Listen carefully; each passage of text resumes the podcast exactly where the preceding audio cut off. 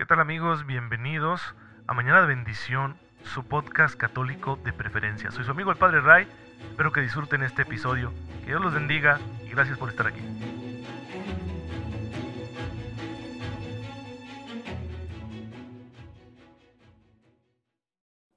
Muy buenos días queridos hermanos, muy feliz lunes tengan todos ustedes. Soy su amigo el Padre Ray, bienvenidos a su podcast católico favorito Mañana de Bendición. Les envío un fuerte abrazo y un cordial saludo y mi mejor deseo de todas las mañanas que tengan una fe muy viva, que les permita acoger la gracia que ya Dios está confiándonos para que la apliquemos en los detalles pequeños y grandes que vaya a tener nuestra jornada de hoy y que así vivamos como Cristo, imitando sus virtudes, su manera de actuar, teniendo un corazón como el suyo y eso nos llevará sin duda alguna al cielo. Como lo han hecho ya tantos hombres y mujeres en la historia de la iglesia, y hoy pues quiero contarles de, una santa muy grande y muy importante, especialmente porque es una santa contemporánea. Voy a hacer a un lado a los santos que la iglesia celebra el día de hoy para hablarles de Santa Teresa de Calcuta que la celebramos el día de ayer.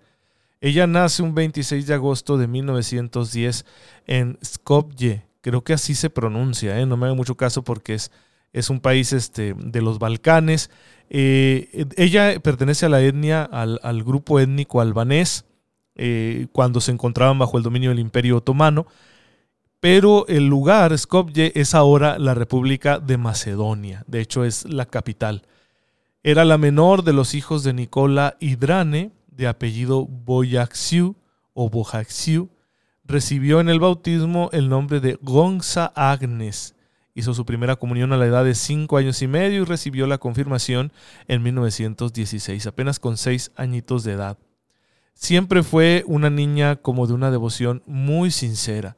Su familia era una familia pobre que enfrentaba serias carencias económicas, sin embargo, siempre tuvieron una buena formación religiosa porque estaba muy cerca la parroquia del Sagrado Corazón atendida por los padres jesuitas. Ella creció allí. Cuando tenía 18 años, animada por el deseo de hacerse misionera, pidió ingresar en el Instituto de la Bienaventurada Virgen María en septiembre de 1928, conocido como las Hermanas de Loreto, que tenía su sede en Irlanda. Allí recibió el nombre de hermana María Teresa, porque tomó como patrona a Santa Teresita del Niño Jesús, Santa Teresita de Lisieux. En el mes de diciembre inició un viaje a la India y llegaría a la ciudad de Calcuta un 6 de enero de 1929. Profesaría sus votos en mayo de 1931 y fue destinada a la comunidad de Loreto en Talí, en Calcuta, donde enseñó en la escuela para chicas Saint Mary. Ahí el 24 de mayo de 1937 hizo su profesión perpetua. Ahí fue cuando se entregó por completo a Jesucristo. Estuvo enseñando en el colegio de St. Mary y se convirtió en directora del mismo en 1944. Era una mujer de profunda oración, de mucho amor por sus hermanas y por las estudiantes. Los 20 años que, llevó en esta congregación pues estuvieron impregnados de profunda alegría. Tenía un gran amor, era muy altruista, una persona muy sensible con las necesidades y sufrimientos de los demás. Pero miren, es que a Dios no le basta, Jesús siempre pide más y cuando uno está con mucha sinceridad receptivo a las mociones del Espíritu, a lo que Jesús quiere de nosotros, pues obviamente van a suceder grandes cambios para obras grandes que Dios hace a través de nosotros. Un 10 de septiembre de 1946, durante un viaje de Calcuta a la comunidad de Darjeeling para realizar un retiro, Madre Teresa recibió una inspiración. Así le describe ella, una llamada dentro de la llamada. Yo ya les he hablado de esto, la vocación dentro de la vocación. Definir un estilo de vida o un estado de vida como el matrimonio, la vida religiosa, el sacerdocio, no acaba con el seguimiento de Jesús. Eh, Jesús sigue pidiendo más pasos eh, hasta que lleguemos a la santidad y por eso hay dentro de la llamada a un estado de vida particular como la que yo tengo al sacerdocio, puede haber otras llamadas y así lo sintió la Madre Teresa. Ese día, de una forma pues que no logra explicar, siente la sed de amor y de almas que tiene Jesús, como que esa sed de salvación que Jesús tiene se la comunica a Madre Teresa y empieza a sentir el deseo de volcarse en los más, eh, en los más necesitados, en los que sufren más. Pasaron casi dos años de pruebas y de discernimiento antes de que a la Madre Teresa se le permitiera comenzar una nueva fundación, lo cual hizo el 17 de agosto de 1948. Se vistió por primera vez con el sari blanco, renunció al, hábito de las religiosas de Loreto, que tenía un corte occidental, para tomar la tradicional vestidura de los pobladores de la India. Pero le puso unos bordes de azul en honor a la Santísima Virgen María. Eh, va a ser la vestidura que le caracterizará durante toda su vida y todo su apostolado. Eh, renuncia al convento de Loreto y se dedica a atender a los pobres eh, después de un breve curso con unas hermanas que se dedicaban a la medicina, Madre Teresa en Calcuta eh, encuentra un alojamiento temporal con otras religiosas que también se dedicaban a la caridad y ahí se dispuso a visitar los barrios pobres de Calcuta. Visitó las familias, lavó las heridas de algunos niños, se ocupó de un anciano enfermo que estaba tirado en la calle, cuidó de una mujer que estaba muriendo por tuberculosis y bueno, pues inició una jornada de entrega completa al Señor en el servicio a los más necesitados. Así empezaba su día en la Eucaristía y salía de la casa donde se hospedaba con el rosario en la mano para encontrar y servir a Jesús en los no deseados, los no amados, aquellos de los que nadie se ocupaba, según ella misma escribe. Un 7 de octubre de 1950 fue establecida oficialmente en la Arquidiócesis de Calcuta la nueva congregación con el nombre de Misioneras de la Caridad. Al inicio de los años 60, la Madre Teresa ya tenía un grupo numeroso de hermanas y empezó a repartirlas por la India. Y en 1965 el Papa San Pablo VI le dio eh, ya su beneplácito y animó a Madre Teresa que abriera una casa en Venezuela. Y así se fueron extendiendo las fundaciones por el gran carisma, la autenticidad y la gran caridad de esta mujer. Eh, se hicieron fundaciones luego en Roma, en África, en el continente americano, incluso en países comunistas como Albania, Cuba y la Unión Soviética. Después, en 1976, eh, fundó una rama contemplativa y también a los Padres Misioneros de la Caridad en 1984.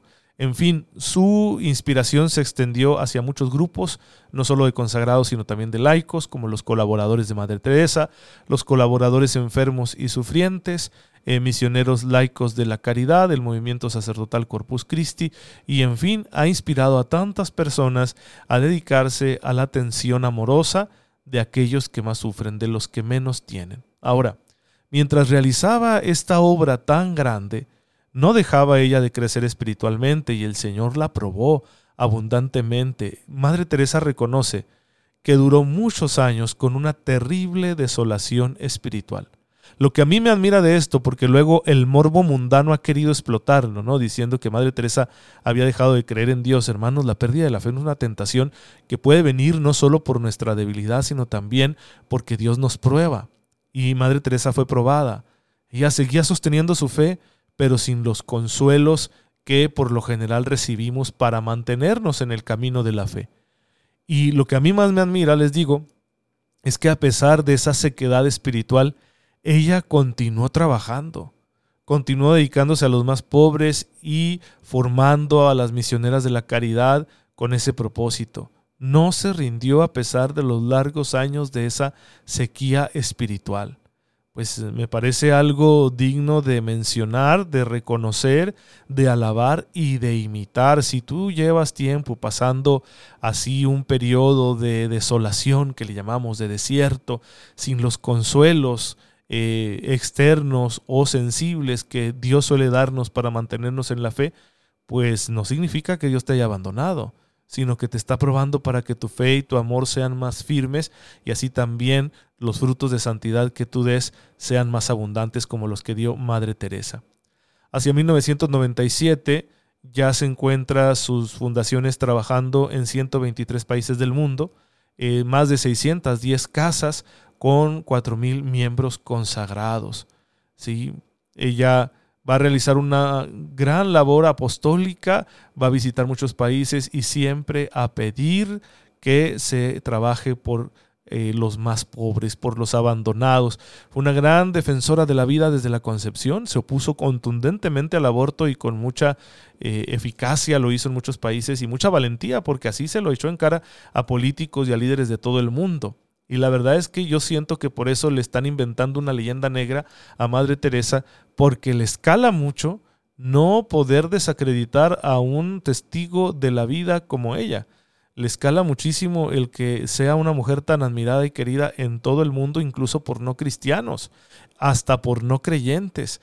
Así que por esas razones pues quieren como quitarle su credibilidad, manchar su historia, su persona, porque eh, no, no les gusta, ¿verdad? Tener a alguien tan coherente denunciando la cultura de la muerte que está eh, siendo promovida especialmente por los líderes del mundo. Pues miren, tenemos una gran santa digna de imitar. Yo le pido su intercesión para que me ayude a tener un corazón más generoso, especialmente con los que sufren, para hacer más, para no apegarme a la comodidad. Yo creo que lo que más rescato yo de la vida de Madre Teresa es eso, renunciar a la comodidad. Porque uno puede decir, ya me entregué al Señor, estoy haciendo algo bueno, ya tengo mi vida organizada y pues ya aquí me quedo. Y no, e, el Hijo del Hombre no tiene dónde reclinar la cabeza. Son palabras de nuestro Señor y nosotros también tenemos que renunciar a la comodidad para servirlo. Ya decía el Papa Emérito, no fuimos creados para la comodidad, sino para la grandeza. La comodidad es un monstruo que anula el amor que hay en nuestras almas. Dios no permita que vayamos a perder ese amor, sino que lo haga más fuerte y nos mueva a servir a los más necesitados. Pues Santa Teresa de Calcuta ruega por nosotros. Y bueno, ella fue la gran enamorada de Jesús, siempre respondía que hacía las cosas por Jesús. Alguna vez le decía un, un periodista por ahí, no, es que yo esto no lo haría ni por todo el oro del mundo. Y ella dijo, yo tampoco. Yo tampoco, yo lo hago por Jesús. Jesús es nuestro gran motivo, por eso estamos conociéndolo, para amarlo más y para servirlo mejor. Y hemos llegado aquí en este minicurso de Cristología que estamos haciendo con mucha humildad en Mañana de Bendición, a hablar del estilo de Jesús. Ya mencionamos su autoridad, que llamaba la atención a las gentes de su tiempo, la forma en cómo hablaba, también mencionamos su sencillez, es decir, a pesar de actuar con toda autoridad porque es el verbo encarnado, nunca perdió la sencillez, la cercanía, eh, el no temerle a los pobres, a los enfermos, a los pecadores, sino al contrario, acercarse a ellos para mostrarles la misericordia del Padre. Pero también destaca en el estilo de Jesús su profunda libertad. Jesús no está haciendo las cosas forzado como si no tuviera opción, lo hace porque quiere, ha querido libremente hacer la voluntad de su Padre. Y la libertad en Jesús tiene una relación intrínseca con la verdad. Por eso Jesús pide a sus discípulos un compromiso con la verdad hasta las últimas consecuencias, como lo leemos en Mateo 5:35, que su modo de hablar sea sí, sí, no, no. ¿sí? Lo demás vendrá del maligno, dice Jesús. El amor a la verdad por encima de todo para no caer en los trucos que utilizaban los escribas, los fariseos, para justificar algunas de sus conductas. No hay cosa que enoje más a Jesús que la hipocresía, la mentira y la simulación. Fíjense cómo con Natanael no se enoja, ¿no? Cuando Natanael dice, ah, qué cosa buena puede salir de Nazaret cuando Felipe le presenta a Jesús. Y Jesús que no lo escucha, al menos no lo da a entender el texto de San Juan, pero siendo Dios, pues yo creo que lo sabía y sin embargo Jesús no se enoja. Él prefiere la transparencia, prefiere ese espíritu directo en lugar de estar lidiando con eh, el doblez, ¿no? La, la hipocresía de aquellos que por un lado lo adulan, pero por otro lado le ponen trampas. Jesús prefiere la verdad. Lo que resulta conmovedor en Jesucristo nuestro Señor es que el amor a la verdad y la fidelidad a su misión, pues le acarreó el odio de las masas. Jesús se quedó solo a la hora de la verdad, no renuncia a la verdad, aunque sabe las consecuencias a las que se expone. Humanamente, fíjense lo que voy a decir, humanamente Jesús fue un fracasado. Podemos decir, su causa terminó en una desgracia, le dieron muerte de una forma muy cruel, ¿qué ganó? ¿Sí? ¿Qué ganó? Humanamente podemos decir eso. Pero eh, Dios es distinto, Dios actúa con otra lógica. Para Dios, aquello fue una gran victoria la victoria del Hijo que se entrega y que así vence al mal, humilla a los poderes de este mundo y con la resurrección echa atrás hasta la muerte.